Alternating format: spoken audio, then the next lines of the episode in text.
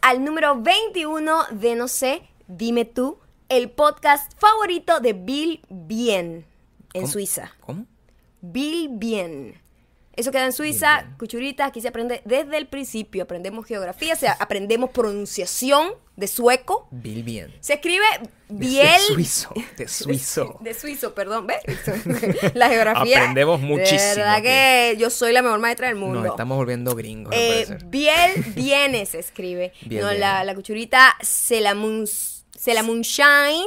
Sailor Moonshine. Selamunshine nos dejó esta, este saludo, pues. Que siempre los invitamos a que por favor, cuando dejen sus comentarios, digan desde dónde nos están escribiendo, sobre todo la ciudad.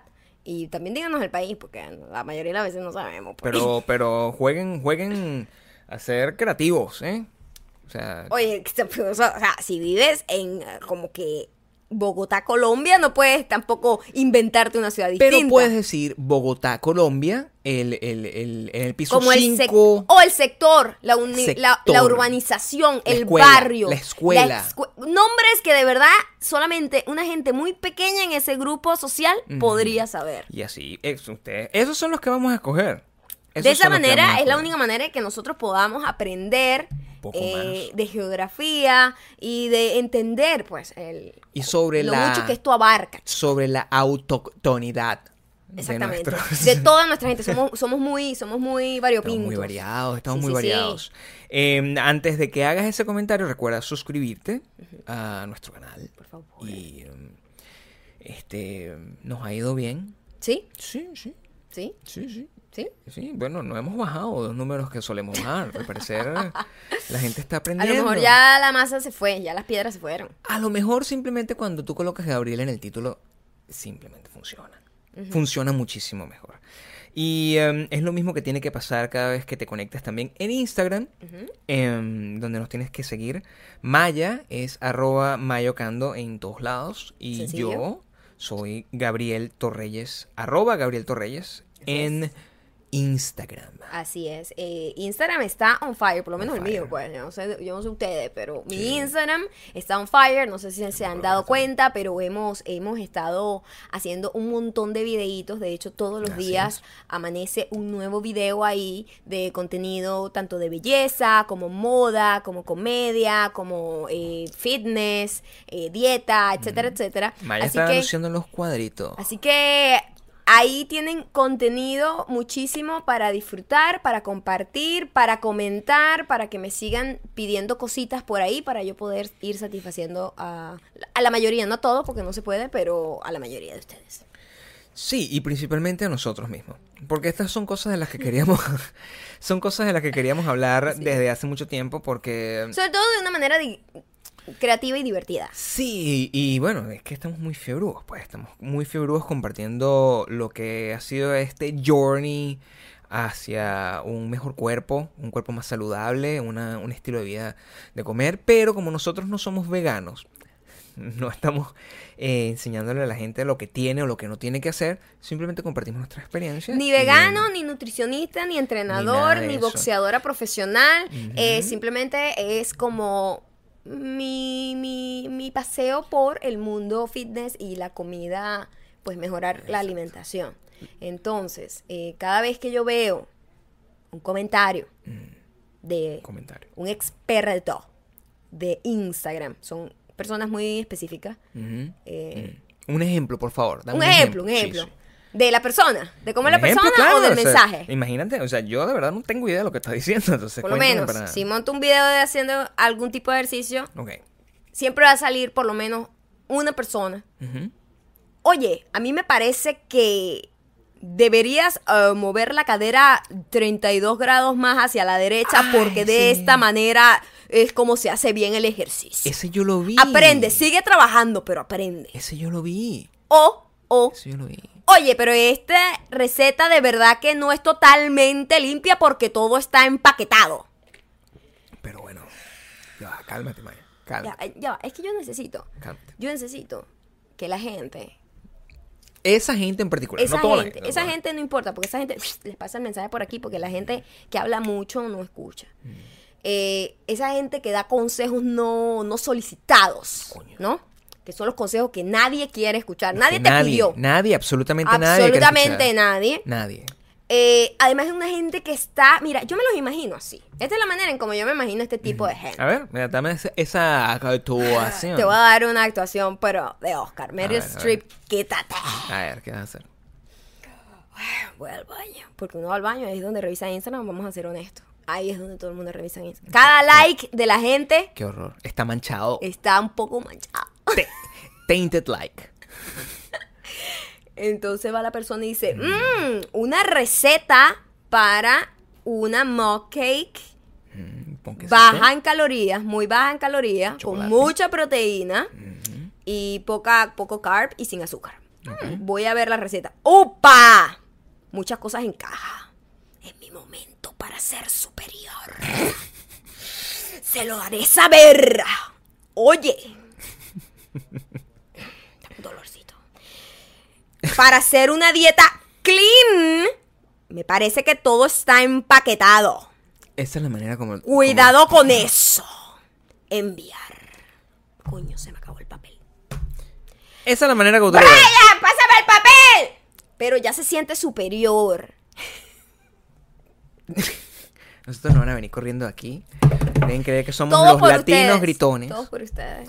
O, o, eso, tú sabes que yo siempre soy abogado del diablo. Ok, cuéntame. Y a mí me parece que cuando la persona está sentada en su sofá, full vestida, Ajá. completamente. con- También, puede estar en el sofá. con pero el digo, celular- ay, ese tipo yo sé que con el celular en, la mano, con el celular en la mano, agarra y dice, oye, qué, qué excelente video este que puso Maya.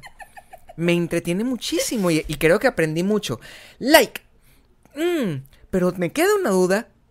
A pesar de que es sano para ser clean, está como en muchas cajas, ¿no? Voy a preguntarle a Maya a ver por qué lo hizo así. No puede ser eso lo que pasó, Bueno, Maya. está, suena lindo, pero no, No fue una, puede pre- ser eso no lo fue que una pasó. pregunta, fue una, una, una juzgada. También- porque tampoco también. fue como que, ah, porque ese otro tipo de gente también. Oye, para la próxima vez deberías intentar hacer esto y esto y esto. Ese es otro tipo de gente Ese es otro también, tipo de que gente. de, de- de ese también vamos a hablar un poco. Pero este no, este es una gente que simplemente hace una observación. Oye, para tener una dieta limpia, me parece que tienes bastante cosas empaquetadas. Está Y bien. se va, se va así, no, no hubo pregunta, no hubo, oye, eh, me gusta esto, pero a mí no me gusta. ¿Qué puede pasar? Por ejemplo, la gente me dice, una cuchurita en China, ¿eh? Eh, me dijo, oye, aquí no se consigue la, la, la, mm, la harina de coco. ¿Se puede hacer con la harina de almendra? Es una pregunta valiosa. Es una, una duda. Claro, Es una, una duda, y yo le y yo le expliqué lo que podía hacer y sobre todo de que todas estas recetitas que yo les voy a ir dando son de probar, probar, probar y tratar de buscar lo que co- complazca tu paladar, porque a lo mejor una cosa que es muy dulce para mí es perfecto para ti o lo que es para mí perfecto para ti le falta como sazón, o sea, esos son unas recetas que como que los valores básicos que son proteína, buenos carbohidratos con mucha fibra, es lo que vale, pues, o sea, una leche, una, perdón, coño con la leche, Una una harina de de almendra, es bastante equivalente a una harina de... de- de- A nosotros nos gusta menos. A mí me gusta menos porque es como más seca. Lo escuchan. Eso, eso se lo tienen que escuchar. Sí, bueno, nos están vigilando desde un jet. Esa es la tipa del mensaje del baño que te está. Seguramente está cerciorándose de que esté comiendo Clean. una dieta. Además que lo, lo más loco Claro. es que la gente es tan absolutista y tan loca. Si viene en caja es malo, mija. O sea, una leche de almendra no puede ser mala porque viene en un cartón, ¿entiendes? Claro, no te Uno- puede, o sea, a menos que para ser clean tengan que venirte en una vaca. O sea, es que ellos quieren que yo aquí me ponga así eh, como una a como- ordeñar una almendra. Gabriel, estamos hablando de la leche de almendra. Bueno, Obligada. puedes ordeñar la almendra. Exacto, tener las gallinas. El hashtag Ellas- de hoy es yo- ordeña la almendra. Ella quiere que yo tenga la gallina aquí y la muestre. Mira, acabo de. Esta gallina la tengo aquí con amor. Y le saco así los huevitos, ella pone huevitos. Y esta es la única comida que como. Bueno, lo que quieren es que vivas como en una, en una granjita. Coño, era una idea, una fucking idea para satisfacer esa necesidad de dulce que, tiene, que tenemos todos, sobre todo cuando estamos tratando de comer bien. Todo lo demás es simplemente proteína animal, por lo menos, que es mi favorita, proteína animal, eh, arroz para mí, arroz eh, integral, que es mi favorito, y vegetales. Esa es mi comida prácticamente básica. Igual fíjate que la vida sería mucho mejor si la gente se, se tomara el, el, el esfuerzo de no de pensar bien lo que va a escribir o de leer las cosas con un tono distinto. A mí me, me da por días. Yo no soy un, un pan de Dios, en el sentido de que a veces leo los comentarios con ese mismo nivel de, de intolerancia y odio, pero últimamente eh, los estoy leyendo con un poquito más de, de buenas intenciones. Como que, ah, bueno, es una, es una persona que más bien es, es un pobre venadito que está perdido en el mundo del universo. Pero, no sé. eh, yo eh, siempre entiendo pienso, tu- yo siempre pienso es como cuando alguien deja un mensaje. Toma tiempo de su vida, toma tiempo y Claro. dedicación de su vida. Sí. Yo aprecio muchísimo que me comenten. Yo siempre les pido que me comenten porque es la mejor manera de interactuar. Mm. De saber que existen. De esa manera, muchísimas veces me llama la atención la foto de alguien, me meto, empiezo a stalkearla y digo, wow, mira, esta chica es fashion blogger o esta tipa es un artista plástico y empiezo más bien como a seguirla y a stalkearla. Yo stalkeo muchísimo, ¿ok? Eh, si me dejan comentarios, ustedes Salvo las que tienen su cosa privada. Sí, los que tienen privado, bueno, ¿qué voy a hacer, pues? Eh, pero así como que siempre esa, esa actitud de, de- de prepotencia de juzgar. Porque la cosa, la gente tiene una, una idea muy errada de que, bueno, esta es mi opinión. Pero siempre está como con un toque. Por lo general, este Y- tipo de gente hace eso- siempre el mismo tipo de y- comentarios. Y para esto son las redes sociales. Eso es lo que te dicen. Exacto. O sea, Esta es mi opinión. Esa y- siempre es la excusa de ese tipo de gente. Pero es un tipo de gente. No es como que una persona hace distintos tipos de comentarios y bueno, una vez... No, siempre es... Yo me he dado cuenta, sobre todo hay, hay una chica que yo la tuve que bloquear. Porque todos sus comentarios, en serio, todos sus comentarios eran como condescendientes, pero como siempre fastidiosos. Oye, me gusta ese vestido. Lástima que te queda no sé qué, no sé cuándo. El Siempre. popular insulto al lago. Siempre. Yo Claro. decía, coño, pero Sí, esta sí. tipa que ladilla la voy a bloquear porque me tiene ladillada de que porque yo com- yo leo todos los comentarios de ustedes, los respondo, les doy like, me meto en el... Entonces me quita un tiempo de mi vida que cada vez... Y una mala energía que cada vez que veía a la tipa era ese tipo de comentarios. Yo, yo desde que, que inicié esta nueva profesión en la que estoy, de influencer, ¿Ok? em, Que estás expuesto pues a la luz que pública. estoy expuesto a la fama, Mm, a las candilejas. mm. Em, he empezado a, a- a- a recibir eh, comentarios de gente. La gran mayoría, afortunadamente para mí, Positivos. son, Amor. son niñas que lo que quieren es darme amor. Amor por completo. Y me dicen, me, me dicen lo guapo que me veo, lo flaco que estoy. Y esa gente que está pendiente de mi Instagram. Es gente que está pendiente de mi Instagram, del tuyo y de lo que pasó. La el gran highlight de mi vida eh, la semana pasada. Así. ¿cuál Claro, es? que fue que me volví a tatuar. Wow. Después de mm, muchísimo, muchísimo tiempo. Muchísimos años. Creo y que- además me traicionaste porque todos nuestros tatuajes nos los hemos hecho juntos y ese decidiste hacerlo sin mí. Bueno, pero es porque era un tatuaje que me quería hacer. Yo te dije a su momento, dos meses antes, tengo, o sea, desde que yo cuadré esto, esos fueron dos meses y yo le decía a Maya, Maya, no te lo quieres hacer tú. Ella, eh, la, la tatuadora con la que eh, me hice esto, eh, se llama Natalie Bonilla, es una excelente artista del, del tatuaje, es venezolana también, se hizo muy, muy, muy, muy, muy reconocida en el mundo del tatuaje en Chicago y ahorita está entre Los Ángeles y Chicago, aunque vive más acá.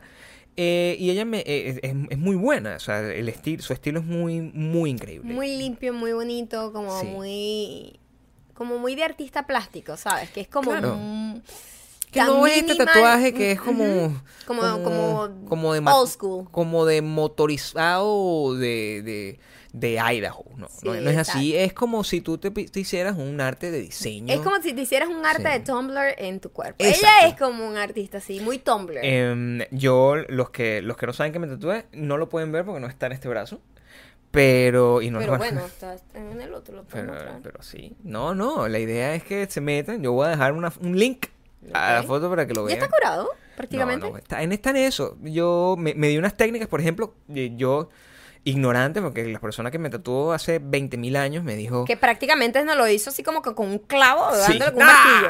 O sea, de verdad que uno hace unas cosas.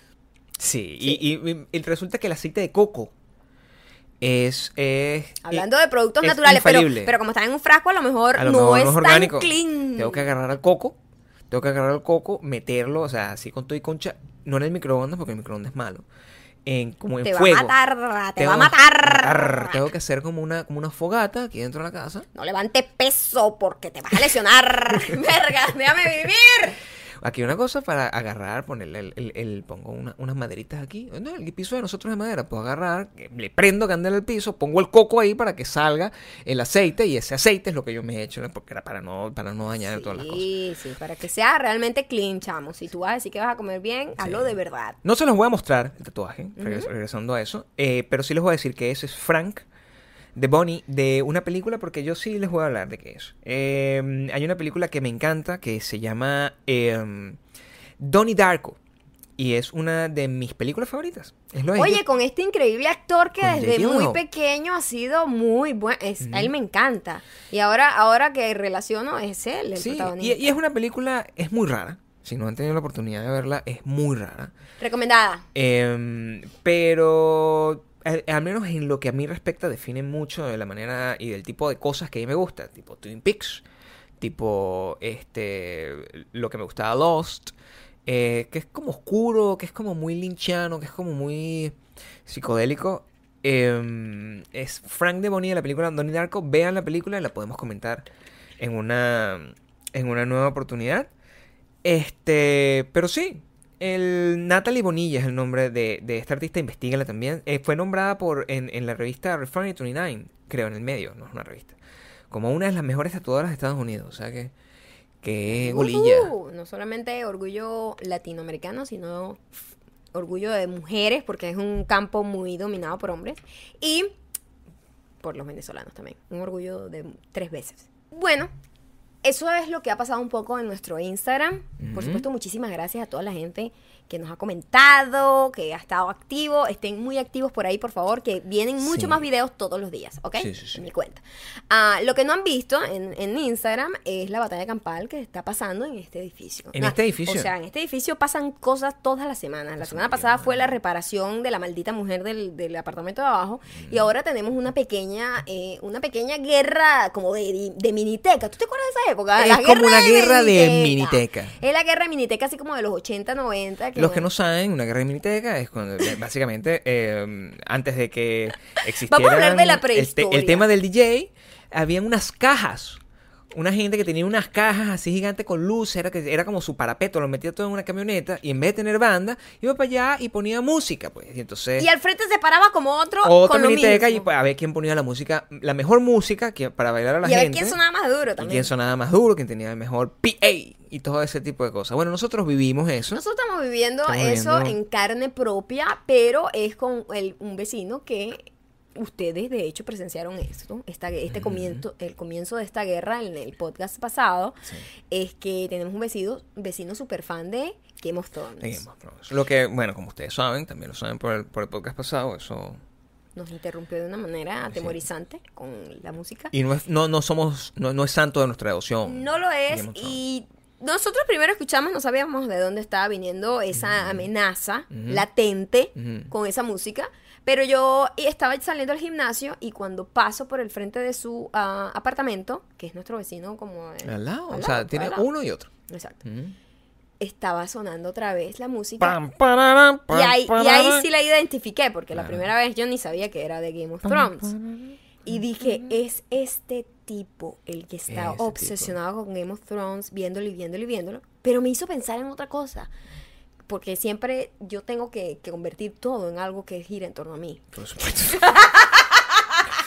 y, no, yo, y, yo, y yo sé exactamente en qué pensaste. Es que yo pensé, coño, nosotros vemos en esta casa todos los días Friends. Acabamos de terminar. Todos los días. Ya que terminamos todas las 10 por ahí, vamos a volver y vamos a a volverla a ver porque O sea, es algo que ponemos es cuando. que nosotros- es nuestra tradición. mientras comemos, mientras desayunamos, Sí. mientras nos estamos arreglando. Cuando Está no ahí, es estamos. como un ruido, es como exacto, ruido. cuando no estamos como prestando atención, Friends está no ahí. sabemos los chistes, normal, como todo el mundo. Normal, pues. Como todo. Una gente normal. Pero el gran problema es que, mira, yo le voy a, yo le- le voy a dar un- un- una descripción de la situación climática de esta ciudad. Los Ángeles está burning, o sea, es una ciudad llena de calor. Nosotros, de hecho, que vivimos en Santa Mónica, que es un poquito más frío, igualito nos estamos derritiendo. Para nosotros hacer este podcast, tenemos que agarrar y apagar todos los aires acondicionados que tenemos dentro de la casa y derretirnos. Por eso a veces ustedes me ven como una bolsa de pasquelito.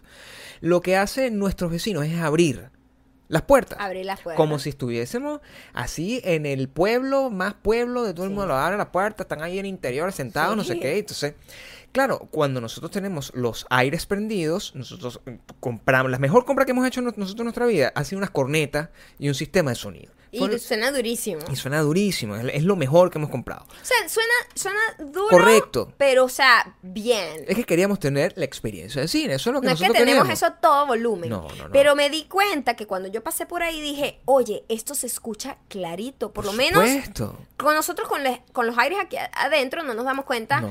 de qué está pasando afuera. Pero cuando lo Y no abrimos la puerta como si fuéramos Exacto. unos monos. ¿Qué es eso? ¿Qué- Exacto. ¿dónde, dónde vives tú? ¿Dónde vives tú? Eh, pero ahí me di cuenta como que Diosa. es- esta gente escucha que nosotros vemos Friends todos los fucking días. Todos los días. Y, que deben que- odiarnos así como, pero esta gente de mierda tercermundista que ahora es que está descubriendo Friends. Yo creo El que pensamiento tiene yo que no ser puedo, ese. sí, porque yo no puedo Tiene creer que ellos caigan en cuenta que nosotros simplemente somos una gente obsesionada, Mal pegada. mal pegada, Que rutinaria, que si simplemente todos los días se desayuna y se, se arregla con Friends a- a- de fondo a- normal, ellos deben creer que nosotros somos como una gente de la que India. recién acaba de descubrir Que el primer de- mundo. exacto. Eso, totalmente. Y nosotros estamos, bueno, viendo Friends desde que vivíamos en Venezuela, pero es, es una locura. Yo creo que además esto es un caso que le pasa quizás a todos los latinoamericanos, no sé, no sé, pero sé que a los venezolanos en particular, el 90%, si no más, es una, es una actividad diaria. Ver Sí, Friends es- es- forma constantemente. parte de tu vida. Es una cosa que cuando estás viendo- televisión y, y- y- y estás en Estados Unidos y pasas porque lo pasan como en tres canales distintos, lo dejas. Sí. Y te quedas viendo, lo, que, lo ves en TV, lo agarras en, en Nickelodeon. Cuando nosotros llegamos a Estados Unidos, la primera noche que nos quedamos en un hotel en Nueva York esperando hacer el traslado hacia Chicago, vi que estaban dando Friends en tres canales distintos. Yo dije, bueno, este país me va... Me está dando todo lo que quiero. Una bienvenida. Pero, eh, pero- no, pero también lo ven acá. ¿ah? Lo que pasa es que nosotros Bueno, lo es que vemos. si no, no estaría en tres canales distintos. Exactamente. Lo que pasa es que nosotros lo vemos todos los días. Y yo lo que digo es, eh, tú sabes que hay, eh, y ni siquiera esto que estoy diciendo, ni siquiera es un estereotipo ni nada. Los mismos comediantes hindúes se burlan de eso. Claro. De que ya llega todo como 20 años después y se hace súper popular. O sea, como que, Sí. como que Friends ahorita se está estrenando ya, por decirlo de alguna manera. O la Por eso- música, por eso o ese que- tipo de Sí, por cosas. eso es que hago la referencia como que deben creer como que esta gente, porque qué obsesión de ver un binge de Friends, cuando, o sea, ¿entiendes? Pero es una es, es, es- es un tema además que, que, que se presta a la sociología, porque ese conflicto entre, nada más entre las bandas sonoras y, y lo reconocibles que son, porque yo que no soy para nada fan de Game of Thrones, conozco la canción. O sea, no hay Yo- manera de yo escapar. ya, lamentablemente, Sí, no hay sé manera de escapar de eso. Y pero y, y Friends, bueno, o sea, creo que no hay, hay- eh, eh, nadie en el mundo que no reconozca la cancioncita, ¿no? Esta, na, na, na, na, O sea, o sea, nadie en el mundo que haya tenido cable por lo menos, Por lo no sepa qué es Friends. Y nos, y nos ponemos a pensar, eh, y, y- y- y voy a ser muy responsable con lo que voy a decir. Muy responsable. Es decir, muy irresponsable. Exacto. Ok. Con el tema de las peras y manzanas. Y ¿Qué te gusta más a ti? Y a mí me gustan más las peras. Sí, la manzana no es como muy seca. Es el tema de comparar, ¿no? Pero lo voy a tener que hacer. A mí me parece que Friends es mejor que Game of Thrones. A mí me parece, por, por sobre todas las cosas, aunque sean series distintas, una es una comedia ridícula con un montón de gringos estúpidos que nunca serían nuestros amigos en la vida real. Pero lo otro es una ridiculez. Lo otro es un novelón. Lo otro es una ridiculez con unos personajes que Un son novelón cool. con mucho presupuesto. Este país, yo no sé. eh, Es Marimar con presupuesto. este país el, el- el- colapsa, está colapsado por, por eh, la, la fucking Game of Thrones. Y es tan así que yo voy a, a- darme la tarea de que yo sé que a estas alturas yo le voy a dar una semana. Si tú eres fan de Game of Thrones y te gusta este podcast, yo te voy a dar una semana. Pero el día que salga el podcast, la semana después, yo te voy a dar un spoiler. Y te voy a escoñetar el programa si no lo viste. Es para que sepas. Por ejemplo, en este salió Ed Sheeran. Salió Ed Sheeran. Pero a estas alturas de la vida la gente está... Spoiler alert. Totalmente, con ese tipo de estupidez. Pero no tienen internet. Por eso es mejor Friends. O sea, Friends tendrías, que, tendrías que estar encerrado así, porque, chamo, No. se acaba el capítulo y ya hay videos, memes, vainas, o sea, que- No sé, esa gente vive como si. Mira, eh, y también esa es la otra razón por la cual tratamos nosotros. O sea, eso lo vamos a contestar probablemente más adelante en uno de los comentarios que nos están haciendo. Pero nosotros. Quizás esa es la razón por la cual no seguimos fenómenos culturales, porque después de Lost, la experiencia de Lost fue tan complicada. Tratar de ver la serie sin, sin, caer en, "Ah, con- maldita sea, o con Breaking Bad, o con todas eso, eso nos hizo sentir muy mal, porque había que andar como con pinzas en internet. Y uno se la pasa no, y, metido en y internet. cuando eso no es, no era como ahorita. Claro. O sea, ahorita en serio termina el capítulo y a los 10 minutos ya todos los influencers, eh, los, los- los- los verdaderos influencers, ya tienen un meme, un chiste, una Sí. vaina, un video, un GIF de lo que, del que murió. Sí, y ya, y ya tú sabes, hold the door, hold the door. O sea, ya, ya me sé. ya- mira, ¿Qué cuando estás hablando? yo, hasta yo me sé Ok. los chistes y los memes porque me aparecen en mi timeline. ¿Entiendes? Inmediatamente después que termina la cosa. Yo a esa hora, como un ser humano decente, estoy viendo Twin Peaks. Y está bien, porque es una serie que no ve casi gente, entonces nadie me la va a spoilear. Pero yo inmediatamente, ta, termina la cosa, tan, tararán, tan, tararán, me llegan los memes y yo lo que primero que voy a hacer es compartirlo con todo el fucking mundo. O sea, les voy a arruinar la vida para que dejen de ver esa basura de serie. Es lo que voy a hacer. Ok, dejen de ver Marimar, por favor. Eh, ah, lo que está pasando ahorita, hablando un poco de fanatismo, este es como el epítome, el epítome del fanatismo, ¿no? ¿Qué es? El Comic Con. Bueno, está pasando ya. Está, sí, eh, donde eh, va a estar Avengers, Infinity Wars, Aquaman. Van a- Blade eso es lo que van a presentar, van a presentar todo ah, eso. Sí, Eh, Star Wars, X-Men, Eh, Re- Re- Ready Player One. ajá. ah, Bright. ¿Cuál, cuál estás tú como looking forward to see? Mira, honestamente, yo estoy muy, muy, muy Yo obsesionado. quiero ver Star Wars, obviously. Sí, bueno, es que pero eso es como una razón. Mira, yo estoy muy obsesionado con el tema de eh, Blade Runner, obviamente, Sí. porque, bueno, Blade Runner, eh, el libro en el que está Pero- inspirado Blade Runner es mi libro favorito. Para los que me preguntaron. Entonces, lo quiero ver porque además los trailers muestran que, que es digna. Sí. Em, Lo que me preocupa un poco es como Aquaman. qui- Quiero ver la ¿Qué película. superhéroe tan innecesario? Quiero ver Ready, Ready Player One, pero. Y quiero ver Bright. ¿Cuál es el chiste de Aquaman? ¿Tú sabes algo de él? Claro, por A ver. supuesto. Aquaman es. Es el hijo de Poseidón. Ok. Y es el dios del mar, pues. ¿Sabes que todos son como dioses? Pero qué innecesario, ¿verdad? Bueno, es innecesario completamente Las porque lo que. que tenía aquí verdes. Pero eso ya, no, eso ya no es así, o sea. ¿Cómo es el traje nuevo? Mira, es tan complicado el tema. Que Aquaman, primero, se hizo famoso con Game of Thrones. Pero ah, vamos a hablar... el- el- el- el Ay, actor. No, no, pero no, pero vamos a hablar del personaje. Qué fastidio con esta gente. Está en todos bueno, lados. en son, todos como, lados. son como un virus. Son como hasta los esposos. El, el esposo Ya, de Elisa Bonet. Cuéntame. ¿Quién tiene una franela así que su superhéroe favorito sea Aquaman? Mira. Ya, mi amor, yo no conozco a nadie. Si hay Pero- algún no, no, eh, no podcast escucha aquí que toda su Podcast, vida. que toda su vida ha soñado con ser que Aquaman es su superhéroe, chico, porque uno siempre tiene como un superhéroe Eso fue, favorito. eso fue mal representado. Eso fue mal representado. Eso fue, Porque es, una nadie cosa, se- es una cosa que no funcionó y they keep trying and trying. El gran pro- fue un problema de vestuario que lo están solucionando ahorita, lo están haciendo cool. Ok. Lo están haciendo cool, ahorita está vestido y es como un tipo así, como, como dark, como, como barbárico. ¿Sabes? Como lo que hicieron O con. sea, era naranja y verde. Como lo que hicieron con Mujer Era Maravilla. y- Tú era no como- puedes confiar. Era como el pececito este bailarina, Claro. ¿sabes? Tú no puedes confiar en, en- en un superhéroe que está vestido de naranja con verde. Y, así, con escamas. Como todo, bueno, todo pegadito siempre, pero digo, este era Sí. así como estas escamitas aquí. Pero es complicado. Tú, tú pensabas que Aquaman era un tipo catire. O sea, en mi imagen de Aquaman, este tipo no es catire. Ok. Este tipo es. ¿Quién es? Pero te acabo de decir. ¿Pero cómo se llama? No sé. Ay, es, el, es, es el, el, el, el Momoa. Yo Jason Momoa. Yo soy una Tú sabes la ex. eminencia de la cultura pop. Tú sabes la ex de Lenny Kravitz.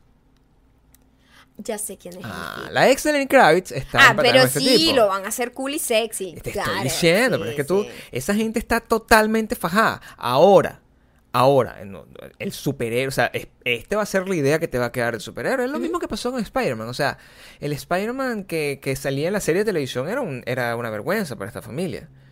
Y ahora es un Spider-Man, desde que tu amigo Tobey Maguire lo interpretó, se hizo más cool. Ah, pero Spider-Man, yo sí, sí había niños como que Spider-Man se disfrazaban de Spider-Man. Pero Aquaman Claro. era el niño como que. Igual ¿este- Batman. ¿Por qué este niño está disfrazado de Aquaman? ¿Tú te acuerdas que Batman, o sea, está bien, uno lo vio, la serie de los 60, y bueno, es Batman, uno le metieron en la cabeza, ese es el superhéroe, ese es el superhéroe, pero, pero el Batman cool pasó con Christian Bale. O sea, antes de Christian Bale no había Batman cool. Ay, Dios mío, pero el Batman era vergonzoso.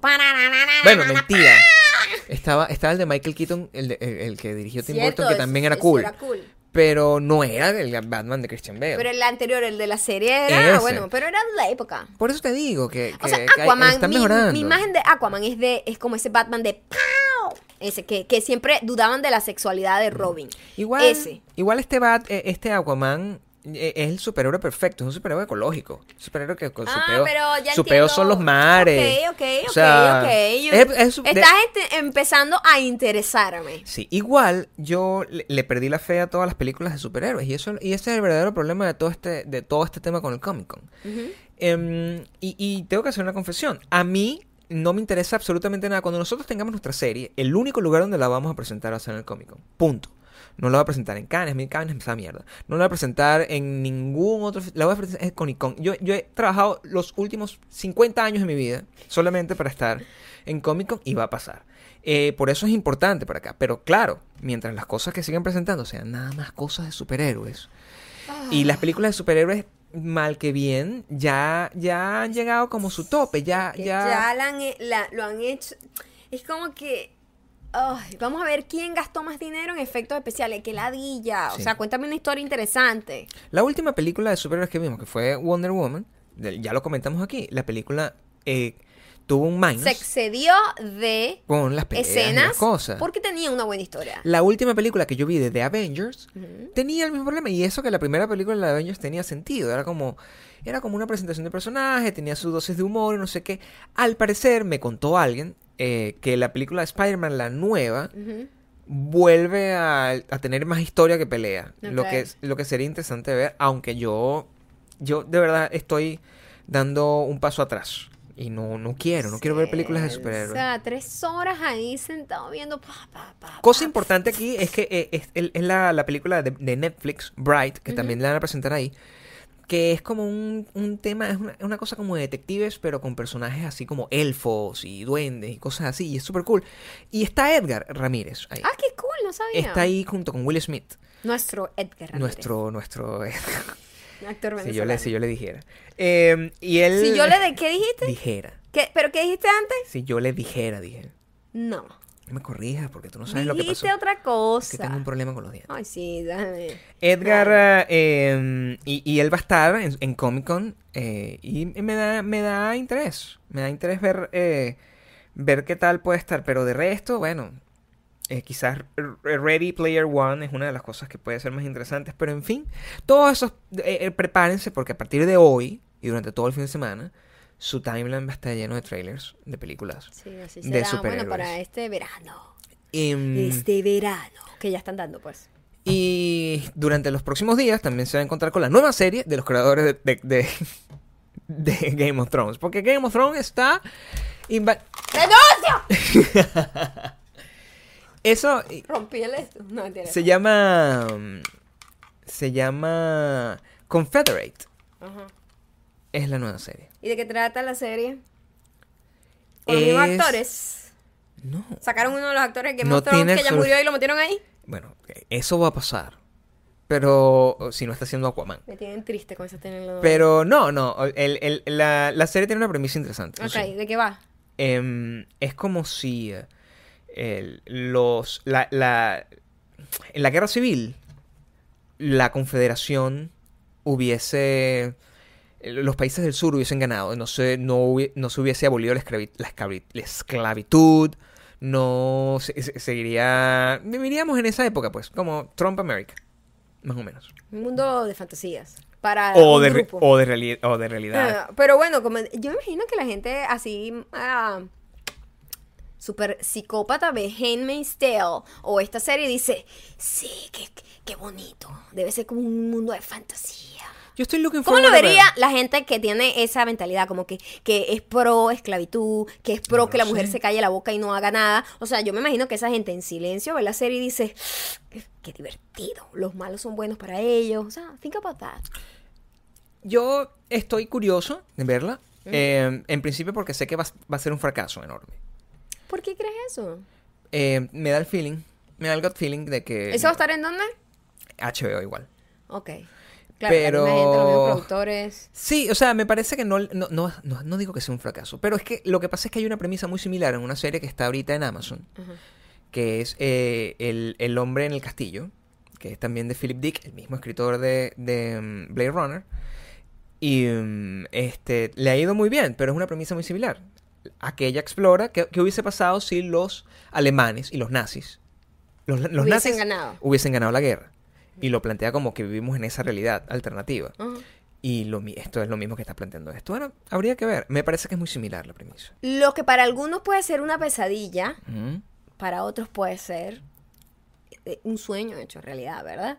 Hay un niño de nueve años que cumplió el sueño de todos los niños del mundo que tuvieron infancia, quiero decir. Yo creo que los niños ahorita mm, no sueñan con eso realmente. Los niños ahorita tienen infancia, Maya. No de la misma manera, eh, a lo que voy. Tienen infancia. Antes, cuando uno era una gente así como, como un animalito del campo, uno pasaba horas y horas jugando con niños y con sus primos, sus vecinos, sus amiguitos del colegio, etcétera, en un mundo como de fantasía, en un mundo que tú te creabas un mundo. Ahorita con el internet todos los niños tienen celulares, apps, juegos, videojuegos, los niños no tienen mucha cabida a la imaginación, o sea, no, no tienen que no tienen que acudir a la imaginación para entretenerse. Uno tenía que ser muy creativo para entretenerse. O sea, mi mamá siempre. Muy me- imaginativo, Sí, muy mi mamá siempre me, me- me contaba como ella te- tenía un palo como con unos, con unos pelitos así de mata puesto y eso era su muñeca y ella es, eh, amaba esa muñeca, jugaba con esa muñeca, etcétera. Pero este niño logró una cosa que todo niño cuando salía, por lo menos nosotros que nos criamos como en un monte, Ujú. uno siempre salía como buscando descubrir algo cool. Como, sabes, que tú estabas rebuscando como en la calle, como que tú ibas a encontrar algo súper valioso, un tesoro. Este niño en New Mexico, de nueve años, estaba jugando con, su- con sus amiguitos y se tropezó con algo y era un fósil de más de un millón de años. What? Un gran descubrimiento, un gran aporte para la ciencia y este niño, un superhéroe, superhéroe. Superhéroe de verdad, no un acuapaco esta cosa aquí. Mi preocupación está en qué tanto. Ese niño lo encontró cuando ahorita. Ahorita, eso fue hoy. Eh, Mi preocupación está en qué tanto realmente eso signifique algo para él. ¿Qué? El niño está ahí que... Pero se le va a quitar. El, el déficit de atención. Por favor, va a salir en todos los canales de televisión. Ahorita él está viviendo su momento. Primero, si salen todos los canales de televisión no importa porque eso nadie lo ve. La televisión nadie lo ve. Su post se va a hacer viral. Ya lo es. Ya lo es. Ajá. Ya pasado mañana ese niño nadie se acuerda de él. Y vas, vas a volver a tu fucking Game of Thrones. Escucha. Es así como es. Ese niño, para toda su vida, ese niño, él va a ser un adulto de 80 años. Por allá en el año 2017. Y los carajitos, ay, que la diga con el abuelo otra vez. No sé, no sé. O va sea, a decir, yo encontré jugando. Porque antes nosotros sí disfrutábamos la juventud, la, la- la inocencia del niño. Porque para este entonces los niños, yo no sé, ya, ya tendrán hijos cuando tienen ocho, pues no sé. Y nosotros sí disfrutábamos esa época. Mira, chicos, y yo me fui, porque hablo así. El niño va a hablar así, pero en inglés. Mira, chicos, yo me fui para And allá. I went, and I went. Y yo me fui para allá y sabes que jugando, disfrutando de mi, de mi infancia, me encontré con algo, un aporte para la ciencia. Eso es una cosa invaluable, chicos. Invaluable. Que no es un millón de años. Es, es como estás hablando que me, me recuerdas a alguien y, y cuando- y no me gusta la persona a la que me recuerda. Ajá. No sé, hablo como, como cualquier viejo venezolano. Pero la graciosa sería, lo gracioso, lo que me hizo pensar es, oye, este carajito, primero aterrador porque se encontró un cráneo. O sea, por más que sea, tiene nueve años, un poquito shocking esa imagen, ¿no? Se encontró un cráneo de un millón de, de años y um, yo me puse a pensar, ¿qué encontré yo valioso así cuando estaba pequeña? Y me puse a, me acordé cuando yo jugaba con mis primos en la casa de mi abuela, que era un monte, un monte donde la única casa que existía En Cubiano, era, Cubiano. era la de mi abuela. Nada más, no existía más nada. No había vecinos, eso no existía. Entonces nosotros nos lanzaban así como, ah, nos íbamos para el monte, liber- como unos animalitos al monte, nos íbamos a jugar toda la tarde y lo que hacíamos era colectar lo que encontráramos. Lo único que yo llegué a encontrar, así que yo lo apreciaba, Colectar. colectar, era una colectora. Ok. ¿Eso existirá en español? No sé, ¿verdad? Esa palabra no existe. No sé. Colectar, Collecting. recolectar. Debe ser recolectar. Ok, lo único que logré, que logré encontrar eran latas oxidadas que mi, mi abuela había tirado por ahí alguna vez, porque man, no había ni vecino, eso era culpa de mi abuela que había mucho estaba monte, contaminando. Y entonces eran las latas y nosotros hacíamos como mercado oh, y ju- jugábamos a que éramos adultos y teníamos una casa llena de, de Tiempos muy sencillos, tiempos muy sencillos.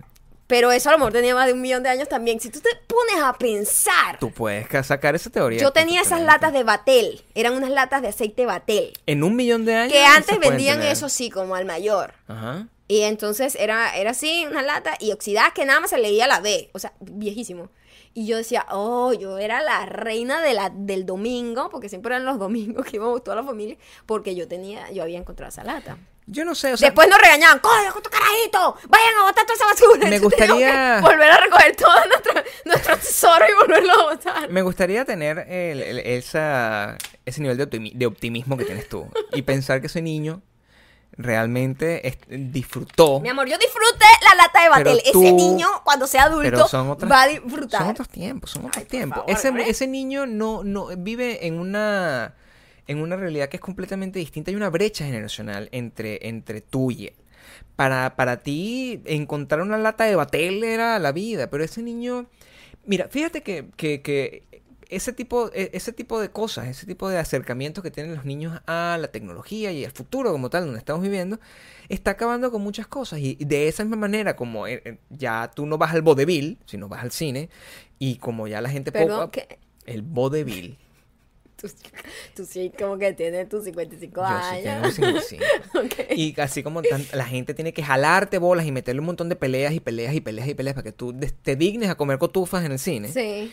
O, o palomitas, como dicen Ujú. mis amigos de México eh, y de España. En este caso, el, es, la evolución es así. Ya e- ese niño puede que no se emocione de la misma manera que se te vas a emocionar tú.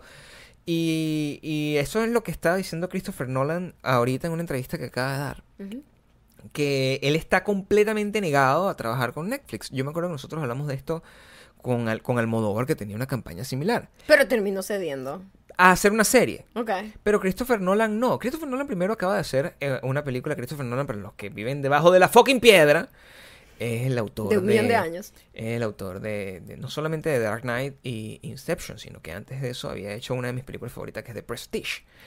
Y, y excelente película. Pero em, ahorita acaba de hacer quizás una de las mejores películas de guerra, según dicen eh, junto con eh, Private Ryan y, y Full Metal Jacket.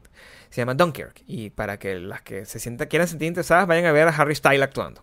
Es importante que vayan a hacer eso. Ah, ahí es donde se cortó el cabello para la peli. Pero él dice, él dice que Christopher Nolan, que él no quiere nada porque Netflix eventualmente, si sigue haciendo este tipo de cosas, y si las películas se siguen estrenando simultáneamente en internet y en el cine, la gente va a dejar de ir al cine porque Por es supuesto, natural. Claro. A nosotros ya nos pasa. Sí. Nosotros Ya nos muy sentamos poco. aquí, Que ya, sí, total. tú agarras, tienes tus cornetas, ¿verdad? Claro, tu Tienes tu buen corneta, sonido. tienes tu buen sistema de sonido, te compras un televisor más o menos decente con cierta mm, 54, 55 pulgadas. Este, el, ¿cuál es que es lo último? Plasma, no sé. Ni idea. No me acuerdo. te quedaste como- LED, una televisión Ni de LED. idea, eso debe ser truja. Te pones, te pones ahí a ver tu televisión en televisión de LED, que se ve así como si fuera todo como ¿Cómo que la gente está ahí? la Es, gente es está ahí aterrador. súper uncanny. No me gusta porque le quita como la belleza del cine, que es como una cosa, como una fotografía. Y esto es como una gente que está ahí, así. La, Hola. la última vez que nosotros fuimos al, al- al- a unas a nuestras vacaciones para nuestro aniversario, ¿te acuerdas? El, el televisor, el televisor que estaba en el cuarto, Hacía que todas las películas se vieran, pero como grabadas como con un celular. Yo, y era ¿qué una es cosa que nosotros agarrábamos y lo dejábamos, era, era, era- era horrible, porque además, eh, eh, una película que nosotros teníamos en alta estima, que era eh, Kick, Kick-Ass. Vimos la película Kick-Ass con... que- que- y se veía como grabada con un celular. Y era, como grabado en un canal de mala muerte de, de un pa- de cualquier país en Era Latinoamérica. Como una cosa de. Como de un canal de un regional. así, un canal regional pequeño, así, eh, como Falconía. Como una, una cosa insólita. Y eh, eh, nosotros fue, fue tan así que no pudimos dejarlo. O sea, pasamos No, toda la noche viendo. Pasaron Kindergarten Cop. Pon cualquier película, no importa. La- la de Quiero ver qué mal se ve. Pasaron la de Schwarzenegger y yo dije, pero bueno, ¿por qué Schwarzenegger se ve así como... el- es, es tan HD que es vergonzoso. Es horrible. ¿Quién quiere tener eso? O sea, yo O me sea, imagino para tener, o sea, una película de terror vista así es una pesadilla. O el monstruo te da pena, o sea, te da como risa, como que, ay, por favor, se ve que es un disfraz. Se le ve la tirita. Que fue lo que nos pasó con Kikaz, era como que, pero bueno, ¿qué es ese traje como, como, como de traqui que tiene puesta esa persona? No, y los efectos se ve mal. traje de Walmart. O sea, una O cosa... sea, ¿qué, qué es el HD? Porque el, El HD, lo que hace es arruinar la película. Claro, tú tienes que... te- Entonces, eso es lo que está Christopher Nolan regresando a eso, como tratando de, de- de- de darle un poco de Porque una cosa es que vayas a estas tecnologías de, de la realidad virtual, te pones unos lentes y, bueno, lo, experiencia, lo, lo experimentas Pero todo. es que ni siquiera se ve como realidad manera. virtual, ni siquiera se ve como 3D. Es que Exacto. se ve mal, se, Se ve de mala chimbo. calidad, chimbo, así todo Chimbo. plano, sin profundidad de campo, mal. Netflix está dando- Tú no puedes luchar contra el futuro, no, lamentablemente, para nosotros. Y yo no siento, yo no siento que la gente deje de leer libros porque haya películas. Pero yo, por ejemplo, lo dejé de leer para escucharlo. O sea que el cambio, la, la El cambio pasa tarde o temprano, ¿no? la comodidad lo logra. Sí, sí. También pasan cosas malas, pasan cosas buenas. Por Eh, ejemplo. hoy estuvo Kevin Hart, eh, quien es un comediante muy, muy querido en este país. Muchísimo, por mí Eh, también. Sí, yo te lo presenté. Sí, yo lo odiaba. Yo siempre te presento a todos los comediantes y tú que la diga con este tipo. y, Y, después, después, soy ¡uh, su fan. ¡Lo así, amo! "Ah, lo amo". To- to- todos menos Larry David. Todos menos Larry David. porque Larry, No, Larry bueno, David lo sí, conocimos pero cada quien por su lado. sí, O sea, exacto. ujú. Eh, pero este, yo fui la primera que me encontré con Kevin Hart hace años. Añales, yo, ah, yo lo odiaba. Y, lo y tú con lo todo odiabas y después te encantó. Y bueno, hoy salió en las noticias que sale un video de él presuntamente. ¿Mm? Voy a usar las palabras así de periodista. Presuntamente siéndole infiel a su esposa, quien además está embarazada. Coño. El cuento más chimo. Ya va, pero ya parió. No, no, no, está embarazada. Embarazada cuando el niño está dentro de la barriga, ¿viste? Me acuerdo. No sé si ya había parido y que se le había montado cacho cuando estaba embarazada. No, el video salió hoy y la tipa sigue estando embarazada. Coño, pero si Kevin Hart estaba súper enamorado. Pero estaba ahí. Es él. O sea, no puede ocultar que él estaba No, en no, una situación. ¿Tú viste el video? No, yo he visto. En una situación bastante sospechosa. En un carro con una morena. No morena, morena. Era como latina. ¿Sabes? Como latina. Como castaña. Pero piel clara. A mí me parece que. O latina o árabe. Una cosa así. Tiene ¿Qué como una- problema con Blanca, blanca no la veo. el dulce amor? El dulce amor. Aunque la gente dice, ay, que engañando a su mujer con una blanca, o sea, lo convierten todo en raza. Pero digo, la cosa es que sí, de- ellos están ahí y la persona que graba no sabe grabar con celular, con el aire del, del- del carro como su... Porque era Miami, o sea, esa gente tenía calor, tenía el aire y se escucha en el video. Yo, coño, pero panita, vale, la ventana por lo menos, que le está pegando directo al celular. Y le tenía el zoom al millón. Entonces, se- eh, fue, al principio yo dije, esto es mentira, pero después sí, es totalmente él. Además, todo su séquito alrededor, pues, cortejando a la tipa para que saliera después del carro donde estaba él en su hotel. Eso es lo que yo veo complicado. Señor, si usted quiere montar cacho, monte. Está bien, monte. Si usted Lo que quiere estás montar diciendo cacho. está mal y tú estás buscando que agarre me esta tires- tapa otra no, no me tires vez tapa. y tenga un mejor tiro. Déjame que, argumentar lo Ok. que voy a decir. Eh, el, si, si él quiere montar cacho, está mal. Ah, Ok, perfecto. No, él puede montar cacho si quiere montar cacho. Tener un entourage a su alrededor, montando toda esa operación, no... Esa gente no- nunca no- está sola, Gabriel. Pero no lo simplifica. Si quieres montar cacho, no lo estés Tú sabes que un salió un video, además. Eh, Salió un video después. te cacho bien. un- Prenda. Eh, hu- hubo un video en donde además al tipo le preguntaron, oye, ¿y serías infiel en una, en una vaina de radio? Qué Y la respuesta que dio, qué pre- Una cantinflada. si yo te digo, si a ti te entrevistan, Cuidado, no me pongas si a ti te entrevistan, Gabriel, tú serías infiel. Nunca. ¿Por qué? Porque estoy enamorado de la mujer. Exactamente. Usted, así sea mentir, usted lo dice. Siempre. Esa es la manera de responder. Es lo único. pre- Pregúntame de nuevo. Gabriel Torreyes, ¿sería usted alguna vez infiel? Nunca. Ok. ¿Por qué? Porque estoy enamorado de mi mujer. No hay otra respuesta. Ok.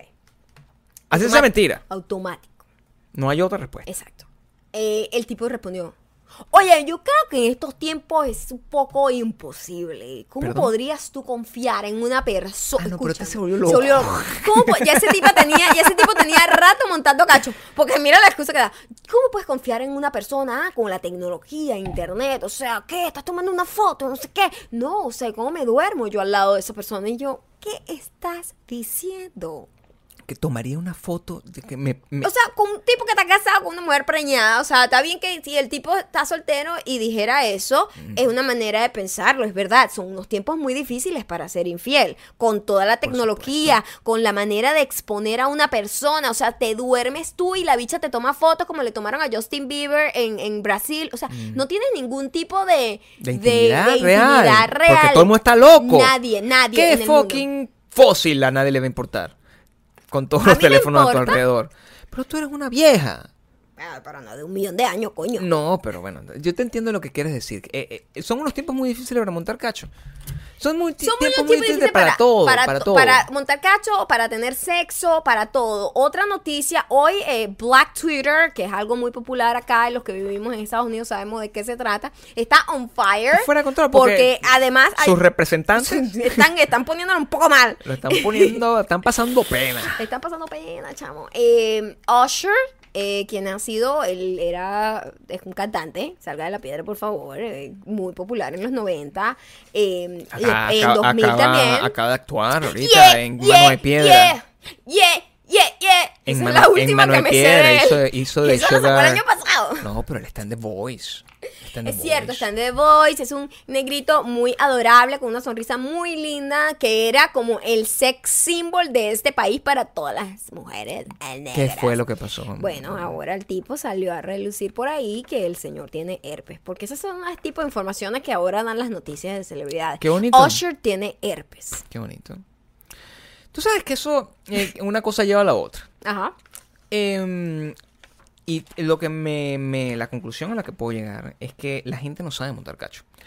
Obviamente es lo único que es lo único que Ya va, pero ya va, tener herpes no tiene, no tiene que ver con montar cacho. Tuvo herpes, o sea, si compartes una vida sexual con un número de No, personas. eso yo lo entiendo. Yo lo entiendo. Pero Usher no está casado, mi amor. No sé cuál es la situación. Porque la tipa lo demandó. La tipa que lo demandó y él, eh, por eso salió a la luz pública que el tipo te, eh, oye, tiene herpes. O sea, ¿qué, qué clase?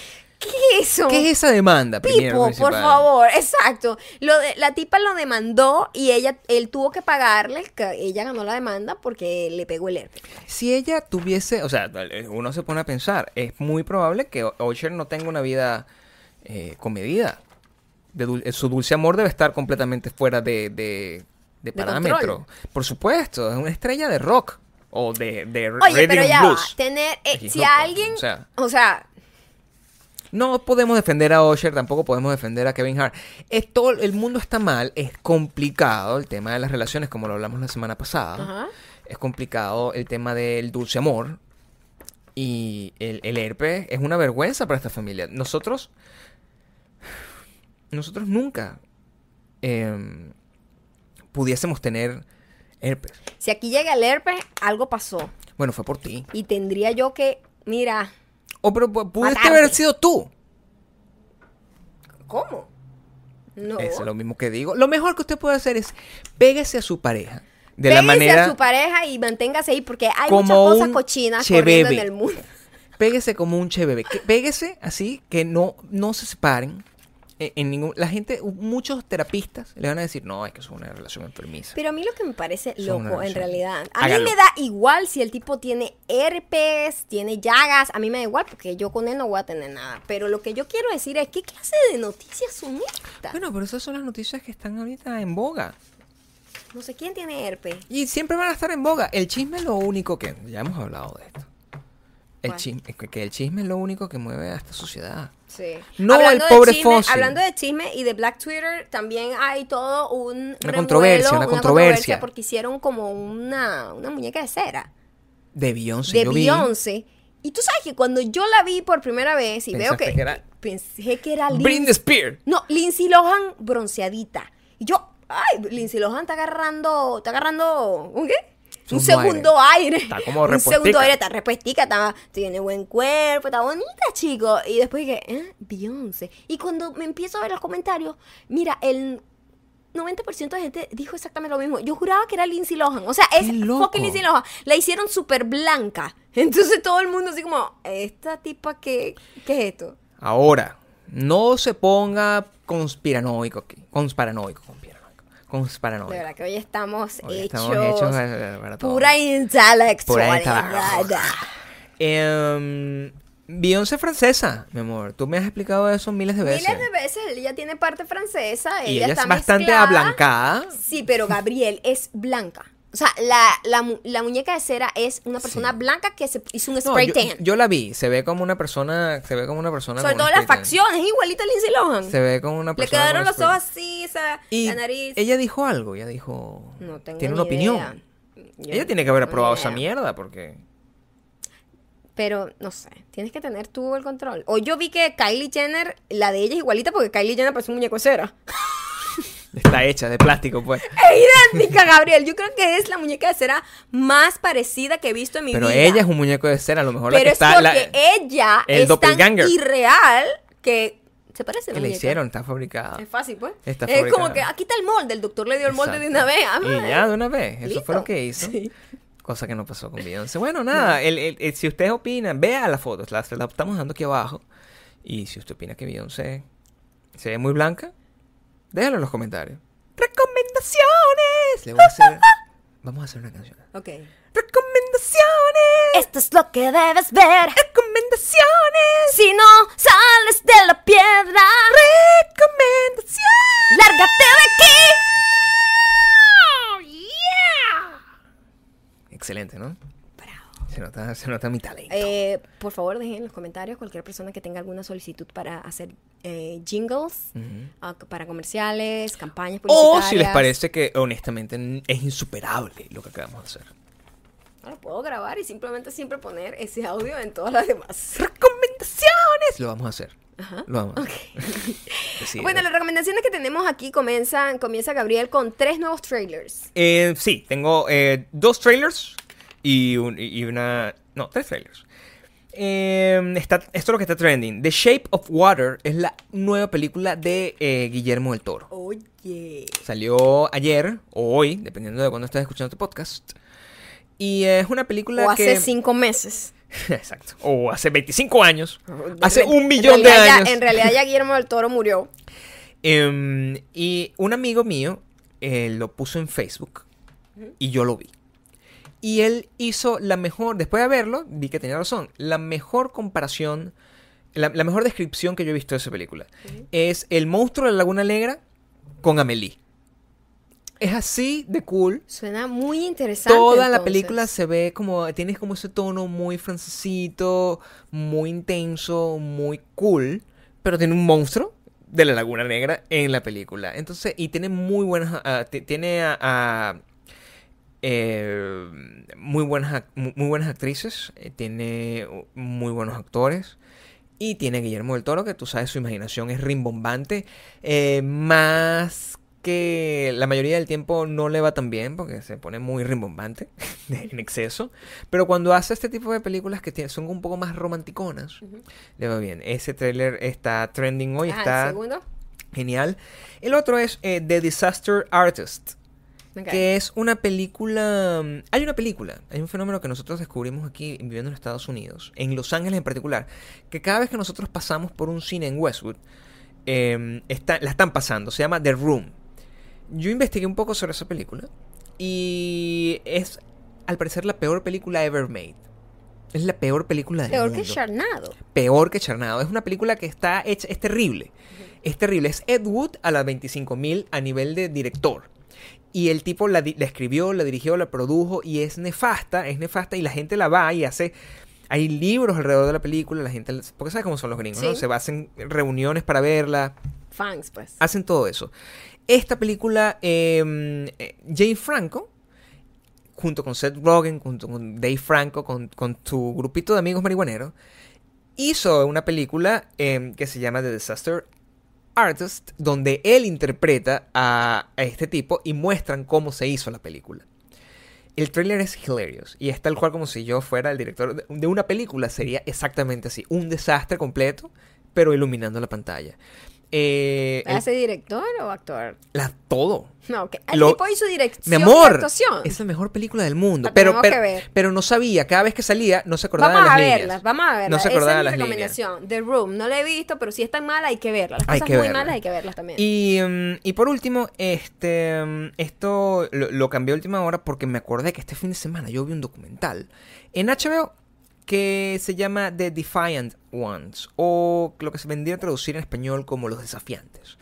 Y es un documental sobre, eh, de- dividido en cuatro partes, sobre eh, eh, Dr. Dre y Jimmy Iovine, que son los dos creadores de Apple Music, que llegaron los dos. Uno era de un italiano de Nueva York eh, y el otro es Dr. Dre, que viene de Compton. Y ahorita son billonarios después del deal que hicieron con Apple. Entonces, la historia de cómo dos personas con distintas sensibilidades a nivel de la música, porque uno es, bueno, hip hop puro. Y el De otro Compton. de Compton y el otro es otro un eh, bicho eh, italiano, un- inmigrante pero neoyorquino. un productor que, que, estuvo detrás de, de- de- el- el- de discos de John Lennon de U2 de, de Tom Petty o sea que tiene de Bruce De Gwen Springsteen Stefani, de Gwen No Stefani Doubt. No Doubt o sea cuando y, y esas dos almas se mezclan junto con Trent Reznor y Qué se creó combinación tan cool. y lo que me pareció interesante es que normalmente uno, uno ve documentales sobre empresarios o uno ve documentales sobre músicos y, y esas son las historias con, compelling. Pero este tipo de artista, que es un artista eh, que es productor, es un artista que se ocupa de estar por encima del- de los artistas, eh, me llamó muchísimo la atención porque quizás yo me siento identificado con, con ese tipo de creación. Siguen siendo creativos, pero la manera como producen es con personas, como decía Steve Jobs. Yo no toco los instrumentos, yo dirijo la orquesta. Ese... Un poquito de Master of Puppet. ese tipo de- Los artistas es como la parte visual que todo el mundo, la- lo que se ve, pero lo que está detrás, hay mentes brillantes trabajando y moviendo todas las, las strings. ¿no? Y el documental está muy bien hecho. Está muy bien hecho. eh, no es aburrido como el de OJ, que es una... Sí, ese está cool. Yo, yo, lo- yo lo- logré ver algunos episodios porque son como varios episodios. Son ¿no? cuatro horas, se consumen rapidito. Agar- Agárrese un fin de semana con su sistema de sonido Sí. cuando justo cuando la otra persona esté viendo Game of Thrones. Hablando de música, una música menos, menos masiva como la que produce esta gente, mm, billonaria. Y es una banda que yo em, la escucho hace mucho tiempo, no sé dónde la descubrimos. La descubrimos en Chicago. En Chicago como en una tienda, que siempre nos pasaba, un restaurante o algo así. Ah, no, la vimos en un concierto. Sí, o sea, yo, yo, yo estaba investigando para ir a un local. Cuando estaba viendo el video del local, el video que tenía el local era de esa canción y yo me volví loco y te lo mostré y te volviste loco. y es, eh, o sea, y desde hace tiempo la- la- lo venimos escuchando y nos encanta, pero esta semana, ¿sabes? Cuando te reencuentras con esa música y esos discos que tú dices, ¡Ah! Dios mío, tenía demasiado tiempo sin escuchar esto y es demasiado bueno. La banda se llama Alt J, ellos son británicos, eh, es como Alt, como la, la- la- la- la teclita de la computadora, Alt. J, y son unos genios. O sea, son como unos nerdcitos que hacen música. De hecho, mucha gente los compara con Radiohead y ellos como que no, por favor. O sea, ellos son... Radiohead son como los dioses. No, no hagan eso porque nos hacen daño más bien. Pero es como una cosa como muy experimental, unos sonidos muy lindos. Y hay una canción maravillosa que se llama Breeze Blocks que es como mi canción favorita de ellos, que tiene un video musical que yo no había visto nunca el video musical. Sí, y, y yo- lo vi en es que yo ni sabía cómo eran ellos sino en, en video. O sea, yo los vi en, en vivo, pero no, no, no me lo imaginaba cómo era como. Sí, como- los- el look es como que no pega para nada. Tú escuchas la música y te imaginas como una gente y cuando los ves eh, son como unos nercitos de informática, o sea, una cosa súper cool. Eh, el video es maravilloso, tiene una historia muy cool. Yo tuve que verlo dos veces como para entender bien qué estaba pasando en el video. Esos son los tipos de bandas que a mí me encantan, que son bandas que desarrollan todo un, un, un, un como una idea creativa alrededor de todo el disco. Eso es, ser tan cuidadoso en un video musical que no es búscame una modelo con las tetas grandes y que se pongan a bailar aquí a mi alrededor mientras yo digo despacito. ¿Entiendes? Sino que es una gente que dice, mira, vamos a hacer esta historia para que al final la gente sienta esto, que tiene una conexión con la letra de la música, que además es súper, que tú puedes ir para muchos lugares y la piensas y la piensas es poesía. Metafórica. Es metafórica, no es literal, la agarré y la puse cuatro, así que eso no te puede dar ningún tipo de cultura. Eh, de hecho, en estos días alguien me dijo como que, por cierto, la persona borró el comentario, porque había dejado un comentario que, lo queríamos eh, detalladamente. Queríamos dedicarle 25 minutos. Porque el mensaje estaba tan largo y lleno de tantos errores y que nos iba a dar mucho contenido para hablar. Pero ella una de las cosas que decía era, yo soy una mujer que estudió no sé qué en la universidad, yo soy culta y yo, primero principal, eh, un estudio eh, universitario no, no, tiene nada que ver con cultura, ¿ok? Mm. Eh, tienes una especialización en algún tipo de cosa, tienes un conocimiento y eso es súper cool, a mí me encanta. Em, ni Dr. Dre, ni. Jimmy Iovine Pero el hecho de que yo escuche reggaetón no es que tú no sé qué, oye mamita, si tú lo que ves es Marimar y otra persona ve es Alfred Hitchcock o ve cosas eh, como que ah, expanden un poco tu mente, sí, la exposición cultural de esta otra persona es mucho más grande que la tuya viendo Marimar, o sea, no me vengas a joder. Entonces ella decía que escuchar reggaetón, eh, la, ella era súper culta porque ella escuchaba reggaetón y, no sé qué, y yo, sí, pero si te estás negando a otro tipo de música, no estoy diciendo que sea rock específicamente, pero, o sea, el reggaetón es como lo más bajo de lo más bajo. Si acaso lo que la enterró, porque nosotros podemos este, darle una oportunidad a escuchar reggaetón para divertirnos. ¿verdad? Claro, pero que ella compare como que... Pero lo, lo, donde se enterró es porque el problema que decía es, eh, em, que tú, que tú no, eh, no eras bella para los estándares.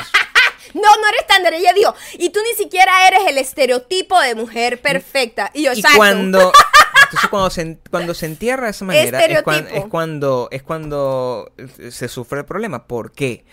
Porque es básicamente lo que nosotros no queremos ser. No, es que, si nosotros es que, quisiéramos yo creo que ser ella. No, ni siquiera sabe qué significa estereotipo y lo usó mal en la no frase. Sé, no sé, no, no, no quiero. Repito, eh, la gente... El, eh, ese, mensaje, qué lástima que Qué lástima que ella misma lo borró. A lo mejor se dio cuenta que, era, que, estaba cometiendo o a lo mejor alguien le empezó a contestar y ella dijo, ay, qué fastidio, y lo borró. Pero no lo encontré más. Pero en, en la, la, la verdad verdadera es que... Mira, a mí me encanta que tú quieras formar parte del estereotipo. En este podcast, no. No pasa así. En este podcast no se escucha Em, se habla mucho de eso, ¿ah? Se habla mucho de Despacito, que por cierto, eh, eh una de las noticias para ah, ver que el mundo se está quemando poco a poco, es que Despacito es la canción más escuchada en internet en, en, en, todos los tiempos. Qué orgullo para nosotros como latinoamericanos que un artista latinoamericano haya hecho haya logrado ah, sobrepasar a todos los otros artistas. Y, y, eh, de la misma forma que en Game Thrones tiene muchas nominaciones a los premios Emmy. Eh, me alegra. Me alegra con todo mi corazón. Cool, pero eh, hay que entender que eso es masa. Eso es masa. Sí. Y está cool. A mí yo disfruto de muchas cosas que son ma masivas. O sea, los Beatles, no hay nada más pop y masivo que los Beatles sí. y es mi banda favorita. Pero tienes que estar consciente que no, no eres... Es muy cool como este tipo de bandas cuando encuentras bandas o músicos que tú dices, ah, Dios mío, es como una cosa así, un tesoro secreto. O sea, yo como que sí. está cool. Entonces quiero que, que lo vean. Eh, se llama Alt J y este video específico que se llama Breeze Blocks y que yo estoy ahorita escuchándole en repeat toda esta semana otra vez Ah, Ay, tienen un disco nuevo, por cierto. Es posible, es, es, posible y esa quizás es la razón por la cual eh, somos tan secretivos con, con el hecho de compartir nuestros playlists. Uh -huh. Ya lo hice una vez. Eh, por cierto, la gente de, de Osos, tan, tan influencers somos, Eres que la gente de, de, de, Osos no, nos escribió agradeciendo y, y, nos mandó un video que también lo voy a dejar aquí abajo, que fue grabado en South by Southwest y es en 360. Está súper cool, me sigue encantando muchísimo la banda. Me ofrecieron una entrevista, yo no doy entrevistas. O sea, no hago entrevistas. Exacto. No somos entrevistadores. A nadie. Y tampoco las doy. Em, pero muchísimas gracias por reach out y no, me encanta tu música. Lo, todos los comentarios que hicimos aquí los, los, hacemos como verdaderos fans o haters en el caso de otro tipo de cosas. Pero sí, y, Aún así, le hemos dado vuelta a la cabeza con el tema de la música y probablemente inventemos algo para que puedan tener acceso a este tipo de joyas que nosotros escuchamos, pero eso no está todavía definido. Lo que sí está definido es los comentarios del día de hoy. ¡Epa! Sí, ya yo me iba a ir. No me acordaba que nos faltaba esta partecita, ¿vale? Los comentarios del día de hoy. Aquí tenemos el de Ruth Corral. ¿Qué dice? Ruth. Dice, esta es la primera vez que escucho uno de sus podcasts. Bienvenida. Ah, y eso es que y eso que los adoro a ambos, pero creo que nunca había tenido como que la hora para, para como comprometerme a escucharlo. Mm. Mi novio y yo nos conocimos en match.com. Eso es súper viejo. Tinder es para dulce amor. Y nunca lo usé porque quería algo serio. Ah, fíjate tú. Match es una gente seria y responsable que está decidida a encontrar el amor Ujú. el verdadero amor, no el dulce amor. Bueno, también tiene un poco de dulce amor, pero no es solo dulce amor. Entonces, bueno, ustedes saben, uno es nuevo en otro país y no quiere salir en una cita con el amigo del perencejo o el primito de su tanejo. Ay, sí, qué fastidio, eso debe ser horrible. Terminé yendo a mi cita y fue increíble. Desde ese día decidimos que decimos que estamos juntos y bueno, más white imposible.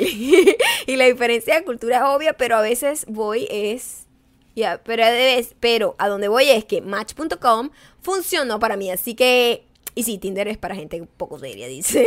Así que ya saben, sigan el consejo de Ruth Corral y si usted se siente sola, se siente abandonada en un país nuevo, vaya para Match.com y se encuentra su, además, eh, ciudadanía inmediata. No, es una, es una muestra, es una muestra de que. Es una muestra de que las cosas. sí funciona. No, y de que las cosas han cambiado, que esa es la manera en que. No, y que que la- bueno, esta que gente si hay gente, si hay gente igual con buenas intenciones y con malas intenciones en todos lados. Yo a también. veces pienso, o sea, que si tú te mueres así horrible después de un cáncer, una cosa así. Mira, hoy has estado ya, primero con la infidelidad, después que hablando de lepres, que no sé qué, y después ahora esto. Sí, Gabriel, tú estás buscando Escúchame. que tú no llegues a tu muerte Déjame natural. terminar de Busca hablar. tu muerte A natural. veces pienso que si tú te mueres, o si yo me muero, eh, qué difícil debe ser volver a salir con alguien Horrible. en estos tiempos. Terrible. Horrible. Eso será un tema de lo que podamos explorar después. Pero Cuando uno de los dos se quede solo, hablará de lo triste que es salir con gente. imagínate. Ok, Catherine Vázquez dice, chicos, ¿por qué no les gusta Game of Thrones? Cuando comenzó la serie, yo ni la determiné. Me imagino que eso quiere decir como que ni le paré, ¿no? Mm. ¿verdad?